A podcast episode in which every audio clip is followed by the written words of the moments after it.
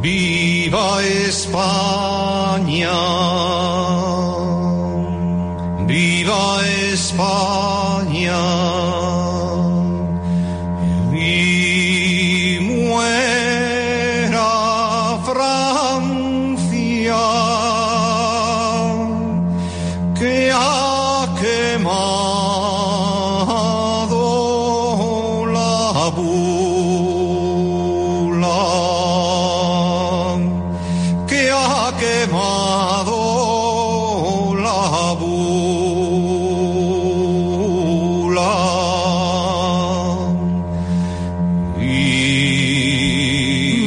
Amorós, muy buenas tardes.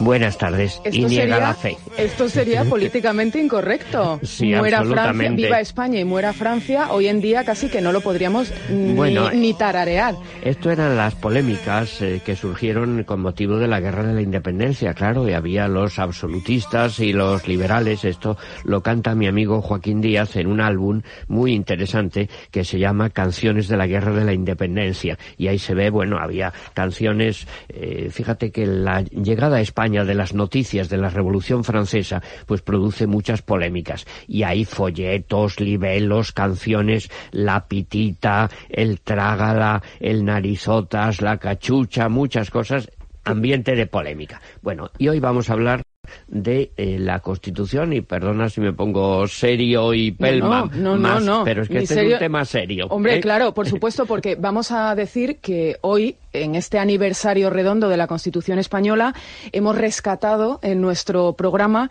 eh, nuestra exitosa sección de Aprendiendo. Y el maestro Amorós nos va a hablar de la Carta Magna, pero como sé que mm, viene usted con historia, Sí. y vamos a hacer un poquitito de memoria. Sí, sí. Eh, quiero que recuperemos, eh, por ejemplo, algunas crónicas de antaño, algunos anuncios de antaño, porque oye, a lo mejor hay alguien al otro lado de la radio que no había nacido todavía cuando eh, la Claro. Constitución española se aprobó. Por ejemplo, el anuncio de la época. La Constitución dice, la soberanía nacional reside en el pueblo español, del que emanan los poderes del Estado. Artículo 1, 2. La forma política del Estado español es la monarquía parlamentaria. Artículo 1, 3. 6 de diciembre, Día de la Constitución. Tu derecho es votar. Vota libremente. Bueno, pues ahora en la tertulia política no se preocupen todos los oyentes que vamos a analizar todo lo que ha sucedido a lo largo del día, todo lo que se ha dicho, lo que no se ha dicho, pero como decía antes, con el maestro Amorós vamos a repasar eh, cómo hemos llegado hasta aquí, ¿verdad, maestro? Sí, pero fíjate, no olvidemos que ha leído una cosa en la que yo insistiré mucho, ¿eh? Ah, porque bueno. es fundamental, que es artículo 1.2. La soberanía nacional reside en el pueblo español. Ya sé por dónde va, pero no adelantemos No, no, acontecimientos. no adelantemos. Bueno, ¿qué quiere decir esto de la Constitución? Yo intento decirlo con la mayor llaneza posible. La Constitución es la ley de leyes, la ley que está por encima de las otras leyes y sobre todo que está por encima del gobierno de una persona eran los ilustrados en la segunda mitad del 18 los que aspiraron a la Constitución como la gran reforma, la gran novedad, la gran cosa, lo que necesitaba España. ¿Por qué? Porque había entonces el dominio, se dice, autocrático de una persona y que no gobierne la persona sino la ley. Ejemplo concreto, Jovellanos, que era un ilustrado y además bondadosísimo, patriota y excelente, eh, si recuerdas, pues lo metieron en la cárcel y lo llevaron al castillo de Belver. ¿Por qué? No se sabe. No lo enjuiciaron nunca. Estuvo allí mucho tiempo sin saber qué, ni cómo, ni por qué, y probablemente si no hubiera habido la invasión francesa, pues se hubiera quedado allí, pues a lo mejor toda la vida. Eso es el ejemplo de un régimen autocrático. Entonces, Jovellanos aspiraba a que gobernara la ley, pero claro, tenía un poquito de dudas y discutían, porque no lo veían muy claro, la soberanía del pueblo y la supremacía del rey. Y estaba ahí dudando. Bueno, hubo primero, en el año 1808, un estatuto de Bayona que concede Napoleón a Fernando VII, que no lo consideramos eh, constitución española, pero bueno, anda cerca, digámoslo así. Y en realidad ese problema de, de dónde viene el poder, de dónde viene la soberanía, lo zanja las Cortes de Cádiz de 1812, lo que se llama la PEPA, porque es del 19 de marzo del año 12, porque hay en el primer artículo proclama la soberanía reside en el pueblo español. Otra vez, cosa absolutamente fundamental. Fíjate que no dice, y me estoy anticipando mucho, no dice en el pueblo de Cádiz, ni en el pueblo de Sevilla, que es tan importante, ni en el pueblo de Madrid, que es la capital, ni en el pueblo de Barcelona, que es tan rica, no, no, reside en el pueblo español en su conjunto. Es decir, que una parte no se puede arrogar sobre el conjunto que tienen la soberanía para cambiar eso. Queda clarísimo, me parece. Bueno, ¿y por qué? Dirán, ¿por qué surge en Cádiz? Y no en otro sitio. Hombre, es que Cádiz entonces eh, naturalmente sufre el asedio francés, pero es una ciudad eh, de una modernidad fuera de lo común. Era una ciudad muy mercantil, muy liberal, donde había gente de muchos sitios que además eh, tenía un nivel económico, cultural, de apertura de ideas, el comercio con América, tantas cosas. Esta constitución de Cádiz se explica muy bien por el ambiente de Cádiz y yo ahí recomiendo siempre pues unos libros. En primer lugar hay un libro fundamental, fíjate, dice eh, Federico en su libro de Memorias del Comunismo, por ejemplo, los españoles, si quieren enterarse de lo que ha pasado, que lean Galdós, los episodios nacionales, por supuesto. Y en concreto el episodio titulado Cádiz, que es al comienzo. Pero es que tuvo tal importancia esto que hubo una zarzuela luego, la Marcha de Cádiz, que dijeron algunos que podía convertirse hasta en el himno nacional. Fíjate la importancia que esto tuvo. Para saber cómo era ese Cádiz de las Cortes, pues también está, por supuesto, hay un estudio de un amigo mío gaditano, de Ramón Solís, el Cádiz de las Cortes. Hay también una obra de teatro que tuvo mucho éxito en su momento de José María Pemán, cuando las Cortes de Cádiz, que es la que incluye esa coplilla, con las bombas que tiran los fanfarrones, se hacen las gaditanas, tirabuzones, que luego se hizo una película, lo canta Juanita Reina. Últimamente, pues hay una novela muy bien documentada de Pérez Reverte que se llama El, asedio. que es muy clara para entender cómo era Cádiz.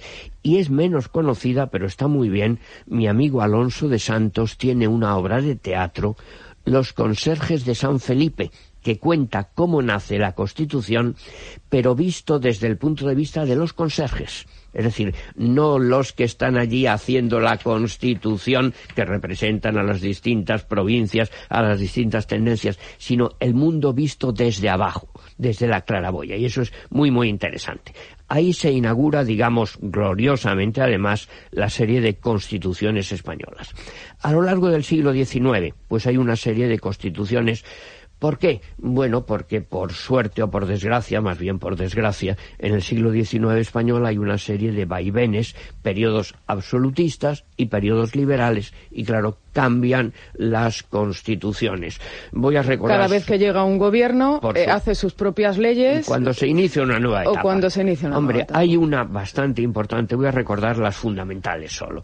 Del año 34 es el Estatuto Real, 1834, siendo presidente del gobierno Martínez de la Rosa que tiene una, trae una novedad a España entonces muy importante, dos cámaras, el estamento lo llama, de los próceres y de los procuradores, un poquito como las dos cámaras inglesas. Lo curioso es que Martínez de la Rosa, ese mismo año, estrena el primer drama romántico español, La Conjuración de Venecia, y dice Larra, asombrado, que era crítico de teatro, ¿en qué país se ha visto en un mes ha dado una obra de teatro importante y una constitución como, si Bueno, era un romántico que trae a España pues el Estatuto Real.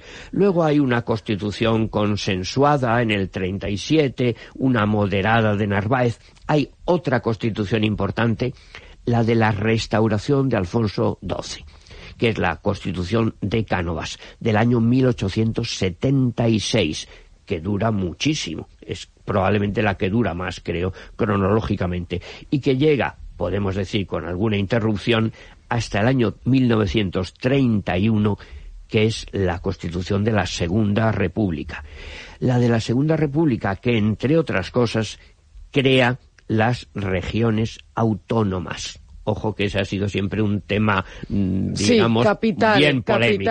Bueno, luego hay que recordar que, claro, Franco, eh, pues Franco es un gobierno personal pero le van diciendo, ahora acabo del, estoy leyendo ahora un libro eh, que cuenta el enfrentamiento de don Juan con Franco. Claro que es interesantísimo, y es que hay muchos generales y muchos monárquicos y mucha gente dentro del régimen que le dicen, bueno, pero general, es que esto hay que darle forma jurídica. Claro, no puede ser solo el gobierno de una persona, no se puede mantener. Y entonces Franco, constitución no, que eso le suena muy mal, pero va dando una serie de leyes fundamentales del, del gobierno, pues el fuero de los españoles, el fuero del trabajo, etcétera. Y luego llegamos por fin a la Constitución de 1978. ¿Qué es lo fundamental de esto? Y lo digo así muy resumidamente, pero además es que ahora, con motivo de temas de actualidad, eh, como este es un tema que se maneja políticamente y se maneja como un arma arrojadiza, eso no es constitucional, eso es sí, y tal partido no este es constitucional. Partido es, se está diciendo una serie de tonterías, una serie de tonterías pues muy grandes en eso que con un estudio, en fin, un poquito sereno se puede aclarar sin la menor duda. Lo que se lo que defiende esta, lo que proclama esta Constitución es una monarquía parlamentaria y un Estado de las autonomías. Y ahí lo que quiero pues es mm, leer, recordar algunas, si me dejas todavía, unas frases eh, clarísimas, pero absolutamente fundamentales. Es una monarquía parlamentaria, refrendada por un referéndum que crea el Estado de las autonomías, consensuada con los distintos partidos, que claro, lo que fue importantísimo es que partidos más de derechas, más de izquierdas, sucesores de Franco, contrarios a Franco, se unieran en un espíritu de concordia para buscar una ley que sirviera para todos los españoles, como esa monarquía está pensada no para los de derechas o de izquierdas, para todos los españoles. Bueno, ¿y qué es lo que dice fundamentalmente? Lo que intenta es consolidar un Estado de Derecho, estoy leyendo, que asegure el imperio de la ley, otra vez, la ley, no la persona, como expresión de la voluntad popular. Y hay tres artículos que son los que quiero recordar que son fundamentales el artículo primero, dos. La soberanía nacional reside en el pueblo español. Eso es absolutamente decisivo y hay que insistir y es la base de toda nuestra convivencia, porque si no yo podría decir, hombre, pues reside en los que sabemos mucho, en los que tenemos eh, un nivel universitario, en los que hemos nacido en tal sitio. Oiga, no, oiga, no, no es así. Reside en el pueblo español en su conjunto. Por eso, entre otras cosas, y lo dio tan claramente, no tienen derecho los políticos catalanes independentistas que intentan privar al resto de los españoles de su opinión en un tema que corresponde a todos. A lo largo de, este año, eh, con motivo del 40 aniversario de la Constitución, se han ido celebrando distintos actos eh, por toda España. Claro. Hace un mes hubo una lectura pública de la Constitución. Se realiza todos los años. Pero este año ha contado con la presencia muy de la princesa Leonor. Y que lo leyó muy bien, además. Vamos a escucharla. Título preliminar. Artículo 1. 1. España se constituye en un Estado social y democrático de derecho, que propugna como valores superiores en su ordenamiento jurídico la libertad, la justicia, la igualdad y el pluralismo político. 2. La soberanía nacional reside en el pueblo español, del que emanan los poderes del Estado. 3.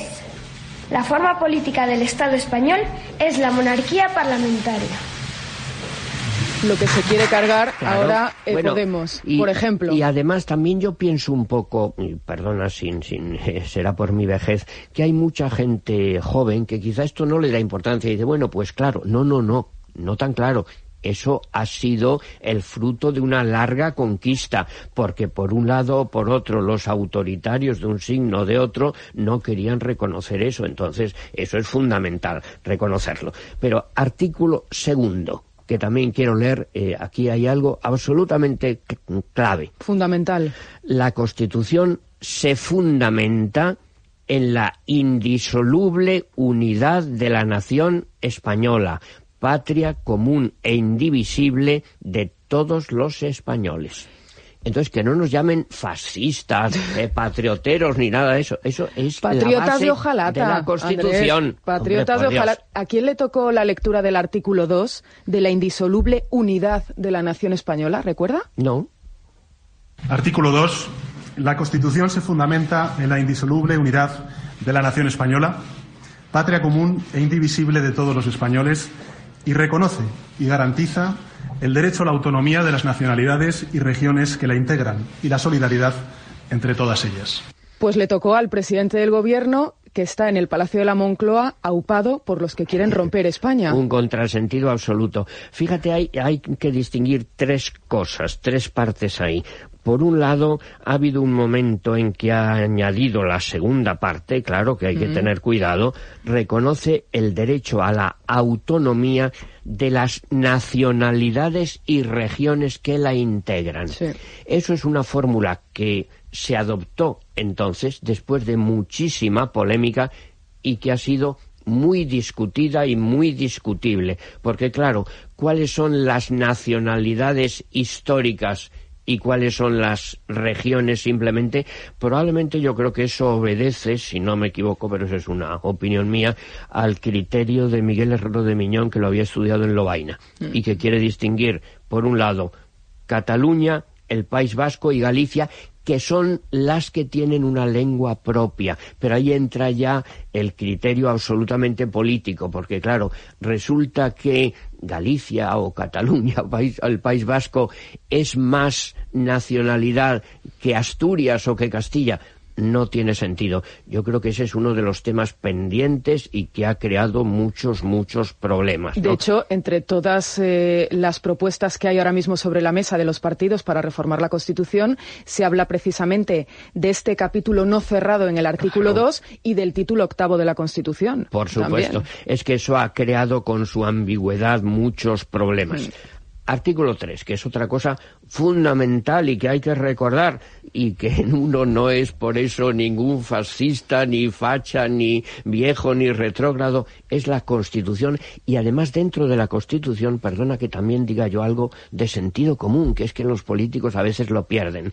Dentro de la Constitución hay muchas cosas, muchos detalles, digamos, reformables, pues claro, dentro de la forma que se prescribe para la reforma, que ahora lo hablaremos. Pero en cambio hay principios básicos indisolubles, indispensables, que si se acaba con eso, se acaba con la Constitución, absolutamente. Hay que distinguir. Bueno, pues ahora viene algo fundamentalísimo. Artículo 3. El castellano es la lengua española oficial del Estado. Todos los españoles tienen el deber de conocerla y el derecho a usarla. Este me temo yo Que no se cumple. que- Pues lamentable. Lamentable. porque esto es básico, es uno de los principios fundamentales de la Constitución. Las demás lenguas españolas serán también oficiales en las respectivas comunidades autónomas de acuerdo con sus estatutos. Yo creo que aquí simplemente se ha pecado de ingenuidad porque se contaba con un principio de buena voluntad que todo el mundo colaboraría en esto y se ha visto que no, es que ahí se ha obrado con una deslealtad absoluta en algunas regiones españolas con respecto No, y a sobre la todo que de se, España. está, que se está extendiendo como la peste, Pues porque un- si al principio era porque si al principio era solamente en aquellas comunidades donde había lenguas cooficiales como Cataluña o como el País Vasco o como Galicia, ahora estamos hablando de Cataluñas eh, como Asturias o de, o de Baleares Mm. Eh, o de Navarra. Sí, la locura que se La extiende locura. y el imperialismo, perdona también, el imperialismo catalán de los países catalanes, eso, eso es disparates. Hombre, también otra cosa que quiero insistir mucho, que es muy, muy importante. Hay constituciones rígidas y flexibles, según la forma de eh, que se puedan cambiar. Hombre, en la española prevé naturalmente la posibilidad de introducir cambios de acuerdo con un criterio que está dentro de la Constitución, es decir, dentro de los de la forma que prescribe la Constitución, se puede defender todo. Fuera de esos principios, criterios, procedimientos, no se puede defender porque es ilegal. Imagínate, vamos a ver, ejemplo concreto. Supongamos que yo soy republicano de ideas. Pienso que es mejor la república para España que la monarquía. Bueno, como principio de ideológico tengo todo el derecho a pensarlo. Si yo quiero cambiar la Constitución española para que España no sea un reino, sino sea una república, tengo todo el derecho a proponerlo dentro del procedimiento que propone la Constitución, que no es muy sencillo. ¿Por qué no? Porque, claro, lo que intenta es evitar unos cambios eh, constantes del embate político, de las polémicas de los partidos. Es decir, que si alguien quiere proponer una reforma, pues que la proponga. En concreto, ahora Vox ha dicho, bueno, las autonomías pues no están El modelo territorial. Claro, el modelo territorial. Pues muchos españoles opinan que es así. Hombre, en primer lugar, la Constitución no obliga, que yo sepa, a transferir todas las competencias, se transfieren unas u otras y se pueden recuperar dentro de la Constitución absolutamente. Eso no es anticonstitucional, no lo es por mucho que el PSOE ahora se empeñe en decir que es anticonstitucional, no es anticonstitucional. Y si se quisiera incluso, que es discutible, el cambiar el sistema de las autonomías, bueno, se puede proponer siempre que sea dentro del procedimiento previsto en la Constitución. La ley. La ley, bueno, es que volvemos a los ilustrados, perdona, suena feo, aburrido, si quieres, lo siento mucho, dirán, estamos como Rajoy. Pues en eso tenía razón, porque lo dicen los ilustrados, a demandar la ley, no la persona, porque eso es la garantía de los derechos de que todos los españoles somos iguales ante la ley, que no hay unos privilegiados por encima de otros porque sean de una región o tengan más dinero o sean de un partido. En su opinión, y es eh, la última pregunta que le hago, eh, eh, maestro, antes de dar paso a Fray, en su opinión, ¿la Constitución española goza de buena salud? Bueno, yo creo que en conjunto sí, porque ha permitido y propiciado una época de paz, de prosperidad y de reconciliación que después de tantas guerras civiles y de tantos enfrentamientos, lo que pasa es que a mí me horroriza, me horroriza, claro, cuando eh, porque a alguien no le gusta el resultado de lo que hay, el de lo que sale de las urnas, dice, pues vamos a la calle. Oiga, no, a la calle no vamos, vamos al cumplimiento de la ley y me parece que tenemos muchos políticos muy lamentables que se saltan la ley a la torera con declaraciones absolutamente frívolas e inadmisibles.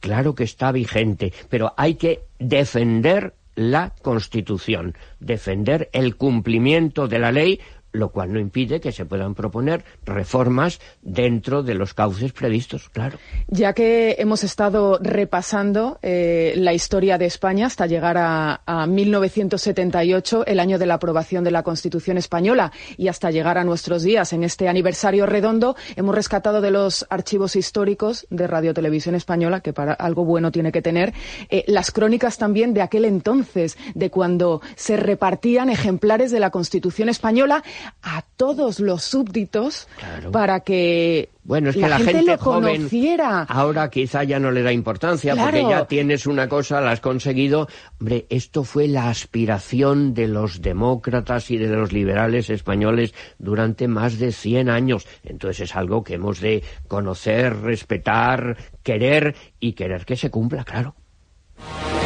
La Constitución ha salido a la calle. Una llamada constante a la participación se ha ofrecido en anuncios y publicaciones.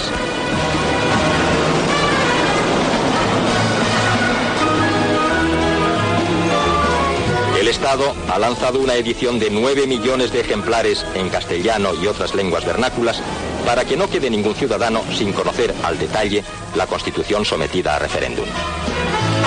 La juventud, hasta ahora marginada de las decisiones políticas, ha sido llamada por primera vez a participar con su voto desde los 18 años. De esta forma, todos los españoles han tenido elementos de juicio para emitir su voto en conciencia sobre una constitución siempre perfeccionable siempre perfeccionable. Claro, nada humano es perfecto, por Dios, pero lo que no se puede es eh, hacer borrón y cuenta nueva con una frivolidad lamentable y además interesada. En si en los ánimos de algunos partidos está reformar la Constitución para perfeccionarla o para dinamitar el sistema. Andrés, pero eso ya es otro debate y no vamos a abrir ese melón ahora. Eh, muchísimas gracias. Escuchamos a Fray. Escuchemos.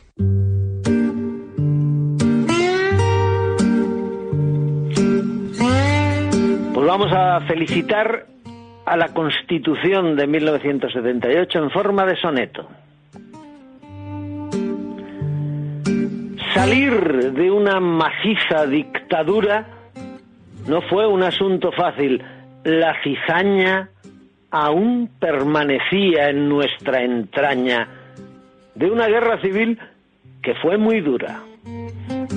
A un lado estaba el búnker, la fractura se hallaba al otro lado, pero España soslayó los peligros. Fue una hazaña concluir con tu parto la aventura. Ya cumples los 40 y a mi juicio has dado un razonable buen servicio si echamos la mirada para atrás.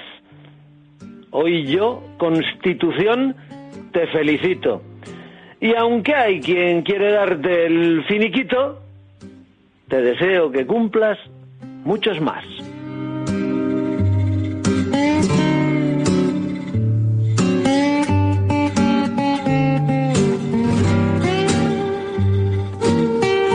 Es la tarde de Dieter, con Nieves López Gamonal. Es radio.